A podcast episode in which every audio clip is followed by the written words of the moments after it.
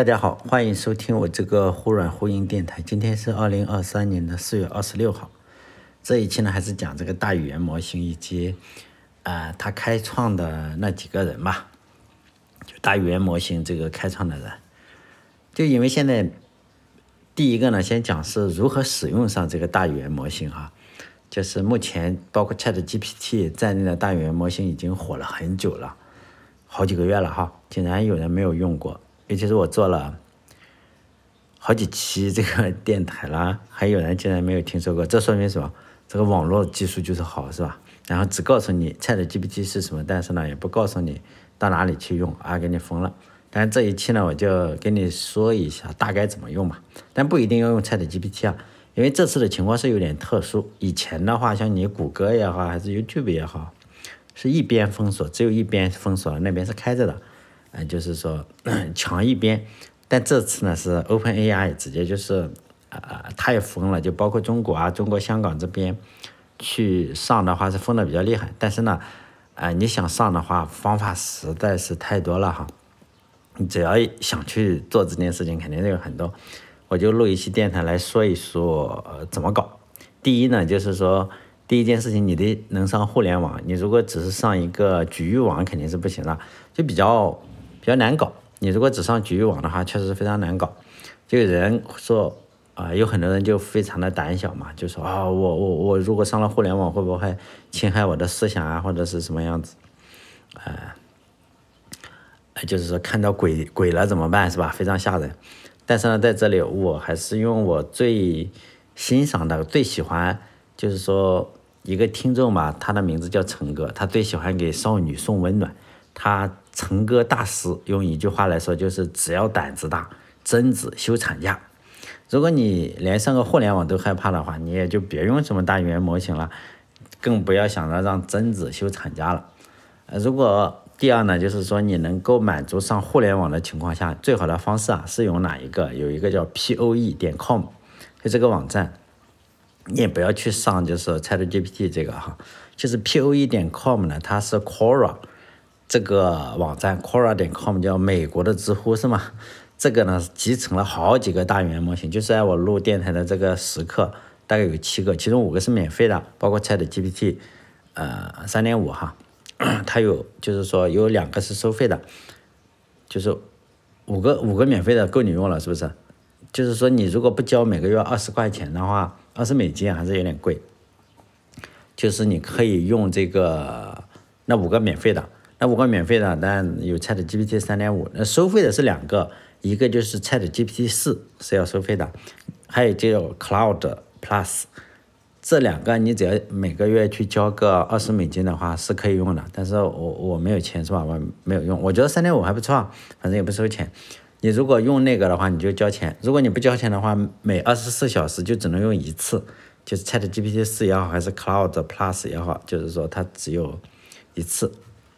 目前呢，这个只支持就是 iOS，但你在网页上也可以，你就是 p o e 点 com，在网页上也可以。就是它，你如果想用手机上用的话，啊，它有一个 app，就是只支持 iOS，就是不出意外是吧？Make no 嗯，Make no make mistake，中国区是下不了的哈，美区是没有问题。我是有一个美区的账号，中国这边你一搜的话都是。呃，都不是这个哈，都不是 p o e 点 com 这个了。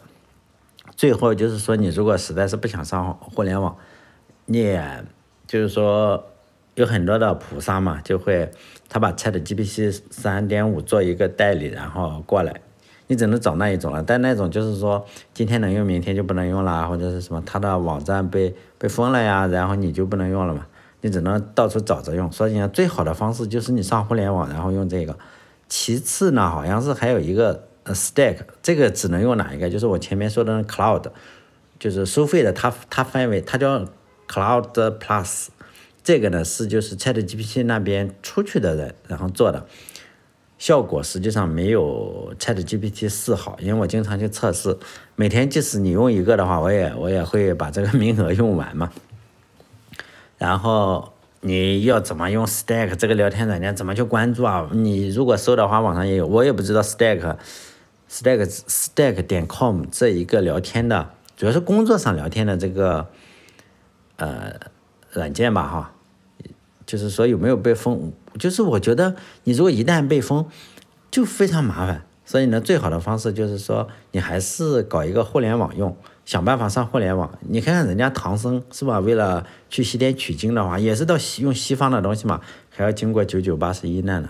就我们用西方技术的话，也要经过九九八十一难，至少比这个《西游记》要好一点是吧？毕竟我这个东土大唐的这个妖魔鬼怪实在是太多了，你总是你你要穿一个墙。呃，再来就是说另外一个问题啊，这个也是有个听众跟我讨论，但是呢，我也不知道怎么讨论，因为，哎呀，一讨论，你说只跟一个人讨论也没什么意思，是吗？所以我就会含含糊糊的说，我说你你怎么认为就可以？他总认为中国就要爆发了，是不是？你看中国这个好那个好，哎，反正我就来谈这个问题吧，就是为什么，呃，四百年所有的科学突破都发生在欧美？这个问题呢，呃。也就是在我这个电台里讲一讲，因为很多人不这么认为，就是说中国仍然是很强，就是说科学突破很多。实际上，你如果仔细看的话，什么电灯、电话、电脑，包括玻璃，然后塑料，呃，钢铁，是不是都不是中国产生的，是吧？那你还是要客观的去看这个问题的话，确实不是中国产生，但中国可能就现在造玻璃可能世界第一啊，什么福耀玻璃啊，什么什么，这个就是我是说突破哈。并不是这样，你说以后中国的这个 Chat GPT 或者是大语言模型会不会世界第一？但可能性不是很高，我觉得不是很高。但是它将肯定是有用的，因为现在那个 Facebook，我看 Facebook 它泄露了嘛，它把就开源了，相当于你泄露之后，那肯定就有人创新嘛。我看好像有六，现在有六七十个中国的公司，然后再说自己就研发出来了嘛，六七十个真的是那个列表很长，有的是。做什么电子书的呀，什么什么都都都有。为什么？因为你买一些这个 NVIDIA 这个显卡，就是 A 一百啊什么的，然后你跑起来就是嘛。你把这个 Facebook 这个泄露的这个东西跑起来，我相信你只要不开源，人家也看不出来，是吗？我只是觉得你竟然人家一出来之后，你有六七十个公司，显然我不能说每一个都在摸鱼，是吗？但是摸鱼的可能性比较大嘛。就是说，为什么这样哈？但是我觉得没有发生在中国。我觉得北京大学有个校长曾经叫蔡元培，蔡元培他所采取的这个叫什么思想自由兼容并包是能够解释的，就能够解释为什么美国那边可以，就是思想自由兼容并包。但还有一个问题就是说，中国这边，呃，美国到底有多么自由，可能大家是想象不到的，并不是说，哎呀，我。不用给领导敬酒这么简单。就美国现在就是说，它的鼻祖自然语言处理的鼻祖，即使放在北洋时期的中国，估计要枪毙，就这个样子。我我可以给大家举一个大语言模型这个先驱啊，而不是 Open AI，这是个先驱，有多么的离经叛道。还有他的朋友们啊，就自然语自然语言处理之父或者他鼻祖叫什么乔姆斯基，还有犹太人啊，这个哥们非常非常出名。他一生写了一百五十多本书，同时呢，他可能是有史以来就是被引用次数最多的人，就有史以来。你如果不知道这个人的话，说明你这个看的比较少，是吧？不管不管是不是他说的了，反正反正都是他说的。就跟这个简体中文圈，我们经常说一句话，哎呦，好像比较有哲理的鸡汤话，我们就说鲁迅说的呀，就说王朔说的呀，就说张爱玲说的，实际上不是，人家没说，其实就瞎编的。但是呢，这个。乔姆斯基啊，是真的知识分子，他是到现在他应该还活着哈，应该还活着，因为前这两年不是有这个新冠什么，他还出来评价过新冠，你会发现他评价新冠也非常厉害。但你不要看这个中文的，中文的给他改了很多，但他他确实评价的还是比较对的，就他对政府批评就非常非常的狠，同时呢，他又他认为是你如果看他维基百科的话，你会发现。包括他的视频中，他也说美国是最好的国家。如果他不是在美国的话，放在其他任何国家，他可能就是判死刑了，或者被人弄死了。呃，其实这一点也不矛盾，因为他知道他说了这些话，在美国可能就进个监狱，顶多是这个样子，不会弄死他，也不会让他没有钱花。呃，如果放在其他国家，肯定是你坟头草都两丈了嘛。呃，我不知道大家知不知道，美国有一个高材生叫邮包炸弹。他的名字叫什么？呃，卡金斯基，呃，他这个名字为什么能记住？因为他跟卡巴斯基差不多，卡巴斯基是个杀毒软件，他叫卡金斯基，他就是，他是非常的反对技术进步的，就是这个技术不要进步了，我们退回这个原始社会就行。因此呢，他就会在他的这个嗯，呃，邮包里，他会发现邮包，然后邮包，然后发给这些知名的教授。就邮包炸弹，然后把你手炸断，或者是让你恐吓你，就说呢，你你再不停止研究，我就我就这个，呃，我就继续把你炸死为止。因为他特别的讨厌技术进步，他觉得技术进步没什么用。但他这个人也挺有意思的，嗯，他就说呢，我如果要停止。发这个邮包炸弹呢？你们就把我这个文章发在《纽约时报》，应该是《纽约时报》上。然后我看过所有的文章，其实他讲的是有点道理的。他就是说，科技进步没什么用。你看看，你科技进步了，你更累了。你看看，你如果放在二十年前，你可能不用九九六，是吗？你看看现在，每个人都很累。他说，你看看以前的福特，呃，一个月就买一个一辆车。那个在福特工作的，一个月买一辆车。你看现在是美国有几个人可以？这么累了，是不是越来越累越？但他是评批评美国，其实有点有点道理，说实的了啊。当然，咱不支持你这个发发这个邮包炸弹。他他要炸的人呢，就是给呃名单上第一 第一这个要炸死的人就是乔姆斯基，就在这个名单上。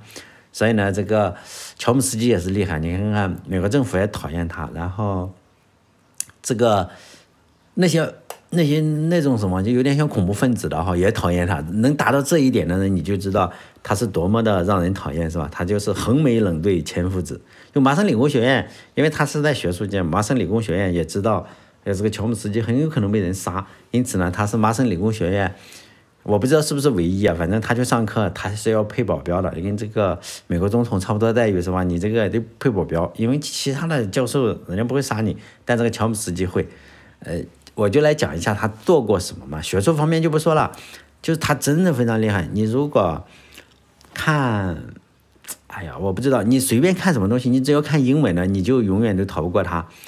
就是他什么都会点评，这个因为公共知识分子嘛，咱们这里就工资可能就是一个臭大街烂大街的，在中国你你敢说你是工资就。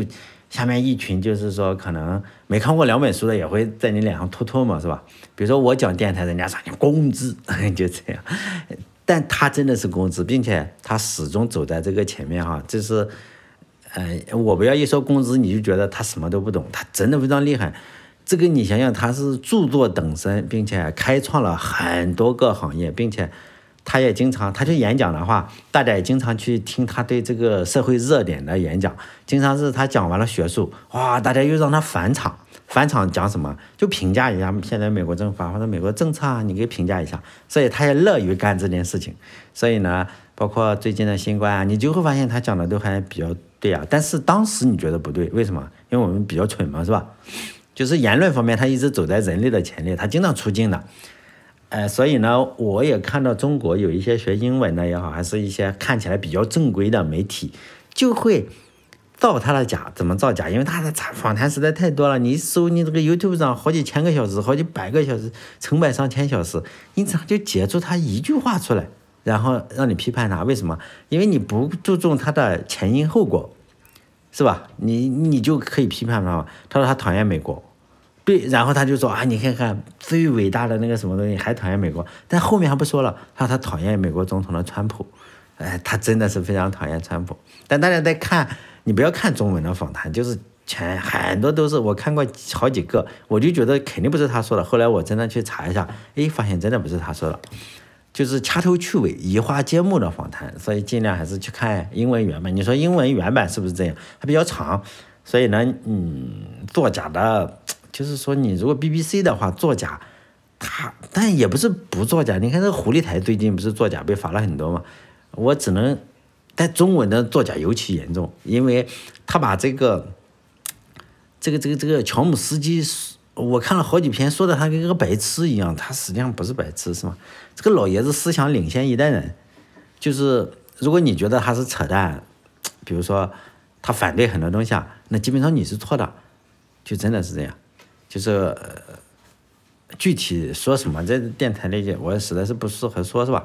就我就说他以前嘛，就一九五五年的时候，他在哈佛读书，就美国政府说你要参军，他说我参你妈的军是吧？我不打这个邪恶的朝鲜，这这个越南战争，不是那时候不是打越南战争嘛？然后这哥们就年纪轻轻的，就跟一大群的这个反战去游行嘛，那反战就被抓了嘛，包括一大堆的这个美国教授、美国知名人士就进了监狱。包括他比较尊重的这个罗素，罗素好像，嗯，他写了数学原理之后，以后就经常在政治界混。但这个这个不一样，这个他的我不能说是不是他偶像咱也，没问过他是吧？反正这个乔姆斯基呢，他写他一直在做学术界，一直就是他各方面都很厉害，真的是非常厉害。就是呢，他也去反战，然后就被关进去了。就是哈佛大学那边说。我靠，你这个你不去参军怎么办？那你坐监狱。他说我也不想坐监狱，也不去参军。他说那那怎么办？那考博士。他他妈他说都都都征兵都征到你头上了，你现在让我考博士，你这不不是就黄花菜都凉了吗？那个他说那你去找找人嘛。那时候你想想也是找找人。他说是有史以来可能哈佛上上这个什么呃上哈佛博士最容易的。然后几个教授问了他六个问题。包括比如说你姓名啊，什么年龄是不是六个问题，就是哈佛，你就是哈佛博士了，他没没经过任何的什么东西，没经过任何考试，那就可以了。所以从小就是就是一个这么这么牛逼的人是吧？两个人都反战，然后反战的时候他不被抓到监狱里去了嘛？所以这个世界上什么地方都可以交朋友。另一个也被抓进监狱的人，就称他叫什么狱友是吧？就比如说一起嫖娼哇，像我经常一起嫖娼，然后。狱友，我们都不好意思留微信，为啥呢？不好意思。但他们是反战，所以呢，他就成了好朋友，叫诺曼梅勒。这个人也是很出名，就是当年也是反战，是吧？然后无论作为一个，就是说他这个狱友吧，无论作为一个男人还是一位作家，都是美名和骂名参半。就是说他不存在中间的，就是要么有的人喜欢他，要么就是讨厌他，他不会有中间立场，就是。就是黑或者白吧，没有灰色的中间立场。他结过六次婚，呃，搞了六九个孩子还是几个孩子，反正好几个孩子。除此之外，他还是拳击手，他喜欢打仗打架，是吧？他还是个演员，他拍电影，然后他也是个诗人，是一个剧作家。但是因为他特别的，就是叫什么，行为非常恶劣。我们就等会儿我再讲为什么比较恶劣。他是海明威之后。嗯，美国可能最受关注的一个人吧，他是前几年死了，大概死了一六年或者一几年死的，没我忘了，反正就没几年，死了没几年，就非常非常的厉害。作为新闻工作者，他这个他获这个普利策普利策奖好像两三个，好几个，就是二十页，呃，二十世纪后半叶可能就是说，呃，他得不了诺贝尔奖，为什么？因为这个人。就非常的就是恶霸，你想想，他是个拳击手，他比较出名的，比较最出名的事情嘛哈，除了写书，最出名的事情是跟老婆打架。你说两口子打架不正常吗？结果呢，他拿刀把他老婆捅了，但是没捅死，你知道，拿折叠刀把他老婆捅了好几刀，又没捅死。前几年他去世了。这个哥们写过一本书，我我不是推荐书哈，因为这本书实在太厚了。以前我在电台里装逼推荐过一本我比较喜欢的书。叫静静的顿河，结果呢，好几个人说我买了读不下去，但这本书更读不下去。那本书你读不下去，你就找个书。这本书啊叫《罗者与死者》，作者之所以反战，就是我说这个狱友哈，就是个一起反战的那个狱友写的书。他之所以反战是什么，并不是说我们和平主义的，我们不经常嘲笑他，你没胆子吗？不是，他参加过二战，他去菲律宾就跟日本就是决战硫磺岛这种，他都参加过，因此呢，他见了太多的生死。他在反战呢，就是这本书呢，当然不是那种我们叫什么报告文学或者是什么，就是非常厚。这本书也不讲，没有太多战争的描写，里面都讲了什么？就普通人啊，普通的美国士兵在这个谈话，就谈话。当然日本也会有炮击，他也不会写特别血腥啊，不像是很多就抓住你的这个嗯叫什么？就你想看战争吗？你想看战争，你不要看这本书。这本书里基本上就讲人性，就是我自己胡乱想的。裸者是什么？就是死者是什么？死者就是人死了嘛。即使在战场上人死了，裸者是什么？就是在战争中你会扭曲，就是你脱光了你所有人的，不是脱光衣服，你所有。所有作为人的一个，就变成了野兽嘛，就类似于这样。就是里面我记得一个场景，呃，大部分的内容我都忘了。说实在，因为太厚，我也忘记了我有没有看完了。因为里面都是对话，但是有一个场景我记得特别特别清楚，就是，呃，他讲就是日本炮击嘛，日本炮击，你作为那时候也没有什么反反反炮弹装置，你就就是等着挨炸嘛。然后呢，他就跑啊，就害怕。你肯定，我们正常人都害怕。你总不能说向我开炮，不是他跑，就是这个炮一打过来，但我没有见过炮啊，我只是我只能这样想象一下。就他很害怕，很害怕的话，这个据说炸了很久，可能炸半小时，你可能就觉得三天，因为你想想到处都炮弹，一秒钟就度日如年嘛。然后他就觉得啊，终于这个炮声停了。但是呢，他就觉得自己的裤子都已经湿透了，但他知道是什么，受伤了，他知道他的血就已经就是说流了一裤子了，你知道，他就他就这样认为的。然后呢，但他说，哎呦，幸好他以前受过伤，他就说幸好这次受伤不疼，还还比较好。他说可能就想了一下，哎呀，就是只是受伤流血了，还不疼，他觉得还不错。然后他就伸手摸一下，结果发现，哦，原来他已经拉到裤子了，还不知道。就这样，为什么反战？因为他见过战争，就是他希望世界上没有战争。他并不是我们说的，用中国人经常说的话叫什么？就是叫圣母婊，是不是？他不是圣母婊，他去打过仗，他见过人，人死了那么多。然后他写了这本书，他不是宣扬，哎，我也不知道是不是宣扬，但是他希望告诫人家，你不要去打仗。你打仗的话，你这个要么你成为死者，要么成为裸者。你即使没死的话，你也会的战争创伤嘛。你在战争中你就不是个人，就这样哈。关于这个狱友，我就说这些。为什么说他呢？因为他跟乔姆斯基哥们儿嘛，是吧？这个两个人就差不多，因为一起一起就是政治观念是非常非常差不多的。再说这个乔姆斯基，他一生尊重的人不多。呃，办公室里只有两张照片，一张照片挂墙上是罗素，就是我前面说的，也是入入入狱的这个罗素，也是找了好几个女朋友，找了好些老婆的这个。然后另一个是写一九八四的这个乔治奥威尔，他也很喜欢这个。你想想，知道我我不知道听众中有没有人知道这两个人，罗素，罗素知道吗？罗素应该知道吧？哈。公共知识分子是吧？哎，乔治奥威尔也是公共知识分子。你看人家的公共知识分子还还不是那么污名化是吗？这个乔姆斯基也是公共知识分子哈，但他呃，包括我前面说的他这个狱友是吧？到普利策奖两三次普利策奖的这个人也是个把他老婆捅了的这个也也是也是这个这个也是公共知识分子。就是说他的一生啊，要么就是让人爱，要么让人恨。就这样，你只是非常非常有争议的。如果没有争议，这个学校里也不会给他派保镖，是吧？你就怕上来一刀给你捅死了，是吧？他支持的很多东西，呃，在当时那个年代是不被认可的，不被大众认可。比如说图灵死的时候，他说他妈的，我就老子就支持同性恋。你想想，图灵是什么情况？那时候英国英国，现在同性恋我们中国这边你问很多人还不支持呢，是不是？但呃，欧美国家那些。中国人口中的叫什么圣母婊还是比较的比较的认可，但是在当年那个年代，你像图灵都自杀了，显然是不支持是吧？他支持。现在不是美国堕胎还不行吗？他支持，他说我支持堕胎。你想想，在那个宗教环境这么什么，但中国对堕胎好像是还可以什么？因为我们看电视上不天天嘛，天天放这个堕胎广告，又加上你一喝酒是吗？这个酒精就是这个样子嘛，酒精。酒精就是你喝酒，我看了一个数据嘛，就喝酒之后会让人早死。但是呢，他忘了一件事情，喝酒之后其实让很多人出生是吗？其实喝酒其实我觉得应该是促进人的。你不喝酒你就不生小孩，真的有时候就喝喝醉了，发现生了个孩子，真的痛苦是吧？他还支持离婚，在当年就是他年轻的时候啊，那一九五几年，他年轻的时候，美国的离婚率也没有那么高啊。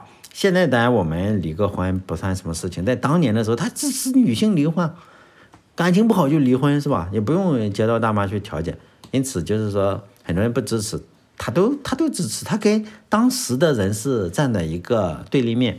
伊拉克战争的时候吧，他反对入侵伊拉克，就说你是反个狗屁恐是不是？不要不要不要打的这个幌子，你说有大规模杀伤武器你就拿出来嘛。然后呢，美国政府气的不死，气到要死是吧？这个乔姆斯基是个犹太人，按道理说他是不是应该支持以色列啊？就是无条件支持以色列？不，他有条件支持以色列。他觉得这个以色列啊，要么你别炸，要么你炸的话你别别他妈的炸弹没准会炸死那么多妇女儿童是吧？你看这个以色列经常是这样，而且就他同情是巴勒斯坦是吧？然后他觉得人家那个格兰高地你占了五十五年了，你不还吗？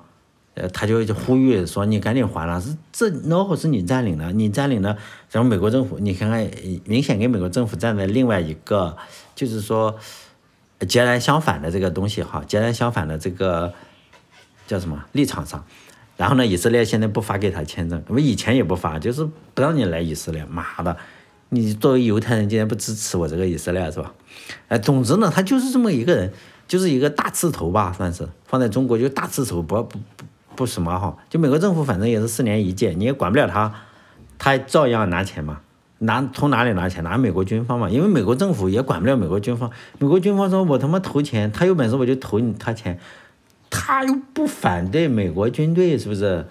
他 他反对的是美国政府，因此呢，他从这个军方里啊，包括呃做人工智能的钱，包括好像是三种模。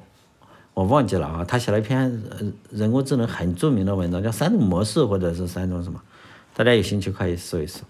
我忘了，他做人工智能的钱都是美国军队出的，所以呢，他是得益于就是美国是一个比较特殊的国家，就是美国政府很难干预到他这样的人，比如说你只能说反战啊，你只能，比如说你违反交通啊抓你，你你可能抓不长，还结果搞了个朋友是吧？搞了个朋友，两个人一唱一和的话，骂起来更狠。两个人都是那种人，就美国政府是很难干干涉的这个学术界。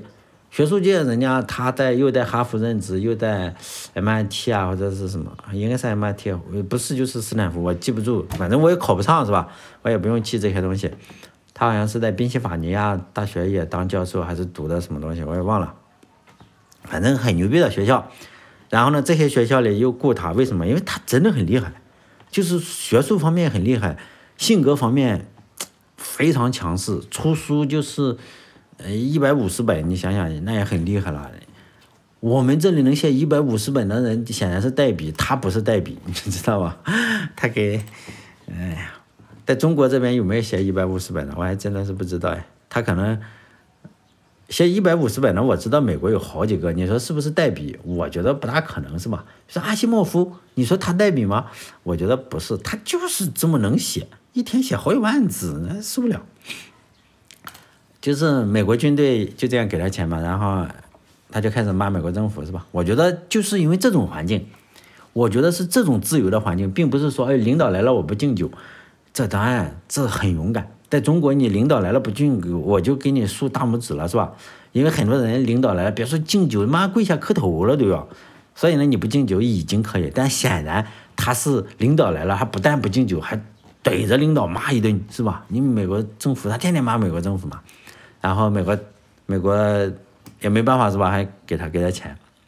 最后呢，我就来谈一篇论文，谷歌发的论文也不是很近了。因为我我最近老是看论文，想想了解一下，而不是听这些像我这样的二道贩子是吧？二手科学家哦，不能叫科学家，二手公众号，就是说，哎呀，我看很多人就是就瞎扯，我也不知道他们从哪里搞的，就是老是出一些奇谈怪论，就写手吧，我只能把它就搞为营销号。就谷歌发明发表了一篇，就是 Emergent Abilities of Large Language Models。就是说呢，就是说，大语言模型会产生一种能力啊，叫做 emergent。这个呢，用英文翻译一下，emergent 就冒出头来。比如说你这个小河才露尖尖角，就小河什么 emergent，就是露出了这个涌现的意思吧。我更愿意翻译成一种中国这边或者或者印度这边这个佛教里的顿悟，顿悟。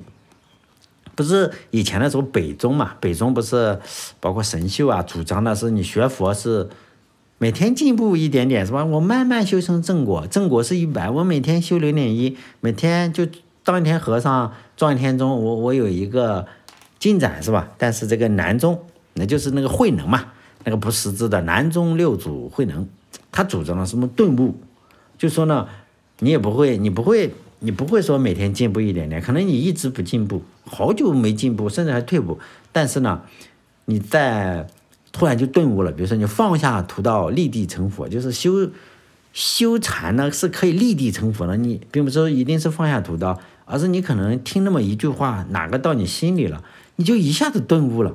我觉得这这是更有可能是吧？它不像背英语单词嘛，你就突然顿悟了。这篇论文里讲的呢，哈，这篇论文我其实比较倾向于做任何事情都是顿悟的，而不是你慢慢领悟，你可能一直领悟不了。这篇论文里讲的就是说，只要有了巨大的模型和大量的高质量数据，哈，就大语言模型就会顿悟。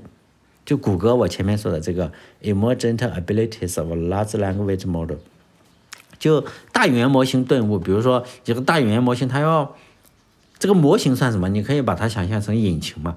这个数据是什么？就是汽油嘛。就在数据量比较小的时候，你这个汽油质量不行是吧？你这个，呃，像人家我这个车，我这车开九十二号汽油，人家那宝马、奔驰都要九十八，这个汽油不行，你这个肯定就是说动力不行是吧？它就顿悟不了。比如说，它这个大圆模型要不停的有高质量的这个什么十二缸，大圆模型就是也要进化嘛，你十二缸。哎，我们普通这种五菱宏光是几缸？我我不了解汽车，反正你就想象嘛，它这个大圆模型，你把它想象成一个大引很牛逼的引擎，比如说喷气式的是吧？数据量比较小的时候就是不行嘛，你那个汽油什么也不行，它也跑不起来嘛，不会不会不会这个东西。他举了一个例子，就是说呢，呃。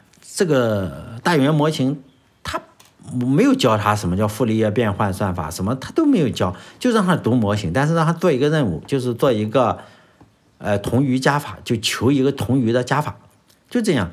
然后呢，这个大语言模型就是读东西，然后自己学嘛，自学，从一大堆东西里自学。然后到了一千四百步的时候，这个大语言就可能做了一千四百个题或者一千四百步，这个大语言模型比较傲，为什么比较傲呢？错误很多。算不出来，这个很很很很简单，可能就是一加一，它算不出来就同于加法，它算不出来，错误很多，基本是你不能说它不会做，它就不停的去去想办法去做。但是呢，等到训练到第九九千步的时候，这个模型就顿悟了，因为它又读了更多高质量的数据，顿悟了之后啊，这个模型自己学会了一个什么叫傅里叶变换算法，这个没有教他，他其实自己去学会了，并且呢。他把以前的一千四百步学到的能力抛弃掉了，就遗忘掉了。他觉得这不行，他能做到，他学会了傅立叶变换算法，然后呢，从此这个正确率就是达到一百分百了。就是你再怎么搞它，它都用这个算法去做，就百分百嘛。但是呢，正常的人类做这个同余加法的话，我们不会用傅立叶。变换算法，这是大语言模型自己学的。为什么你用傅里叶变换算法？太难了，你不觉得傅里叶变换算法，你弄一个求余的加法，这非常非常反人类。就是说，大语言模型不觉得反人类，因为它不是人，是吧？它就喜欢用这个高射炮打蚊子，就这样。你你算个加法，我还用傅里叶变换，但没办法，这种顿悟是人类无法掌握的，你没有办法控制的，你也不知道他为什么就那么多语言，他竟然学会了傅里叶变换。而且你也不知道，他竟然把这个傅里叶变换用在这么一个简单的加法上面，并且还能算对。因此呢，人只是在复盘的时候发现他在一千四百步的时候比较傲，慢慢慢慢慢慢他就学会了，到九千步的时候已经学会了一个算法，就很牛逼。我们人类呢，只能观测到某种东西，但是这种东西是什么？比如说你看那个大语言模型，你永远都不知道它会出什么东西出来。他会不会学会傅里叶变换？你没有办法知道，并且他把傅里叶变换用在一个加法上，哇，这个这个你是没有办法去估计的，你只能这个样子。因此呢，我就觉得顿悟这个事情啊，就是说人没有办法控制顿悟向哪个方向，呃，就是说去顿悟，你做的只能是提供高质量的数据，是吧？就是你的数据是高质量，但是我相信你的质量是低数低低质量的数据。那肯定是顿悟的另外一个比较邪恶的嘛。如果他他肯定也顿悟嘛。你像他，你天天看一些谎言数据，他可不就是谎言嘛，是吧？他就顿悟了，哦，原来杀人就可以，是不是？他肯定就是那那个样子嘛。我不知道我理解的对不对，但我觉得这篇论文就是说，大家去看一看，你们也很聪明，就是 emergent abilities or large language models，你就搜搜这篇文章就可以。哎呀，但是我觉得人自己也会顿悟。我我现在有点像这个慧能，我有点相信这个慧能这个这个六六世祖哈。按我自己的经验，因为我现在老了是吧？不像是在我年轻的时候，我年轻的时候啊，二零零五年的时候，我有一次小顿悟。后来我不知道有没有更大的顿悟，但两千零五年的时候，我觉得我的顿悟还是比较大的。到现在我都记得，发生了一次小顿悟嘛哈，以后可能会有更大的顿悟，就是我们去吹牛逼嘛，就是吹什么吹 PPT。那时候我在网络行业混，我们推广什么？那时候不大家都用 P 呃 IP TCP 嘛，P TCP IP。我们那时候推广什么 MPLS，反正一种技术了。现在大家都在用，已经在用了。但是那时候国内还不是还还落后一点嘛哈。呃，就是我们说，我就拿这个 PPT 就吹牛逼嘛。你想想，我能有多么热爱这一行吗？不就是给我钱我才去吹嘛？我希望，我觉得大家应该理解哈。你就是我就吹牛嘛，就说。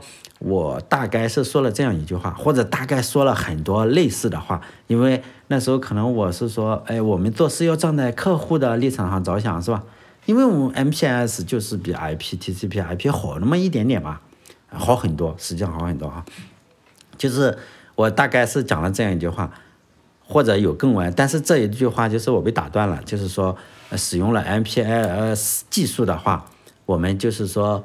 我们的网络将大幅的提高这个转发率和这个安全性，是真的是这样。哎，我就不讲 MPLS 是什么了。如果你不懂的话，你也不需要懂。现在你用的就是，这时候呢，就台下的一个董事长，你想想，能做这种董事长的，显然是有背景的，就真的是有背景。你想想，能开得起网络，能给上海提供网络的，你显然不是一个民营企业家嘛？大家能理解吧？是不是？就一脸不屑。但是我们去之前，我们那个代理商也说了，哎，这个人的脾气不好，你说什么你就是吧，跪着就行。但是我当时也就跪了嘛，我啥也不说，他骂就骂，反正你给我钱就可以了，是吧？我从公司拿钱就可以。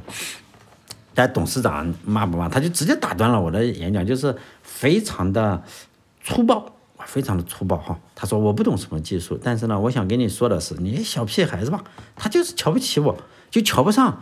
他说呢，但是你不要老是在讲话中讲我们我们，就是说，就你不配跟跟跟我称我们，就好像是我跟他称哥们一样，是吧？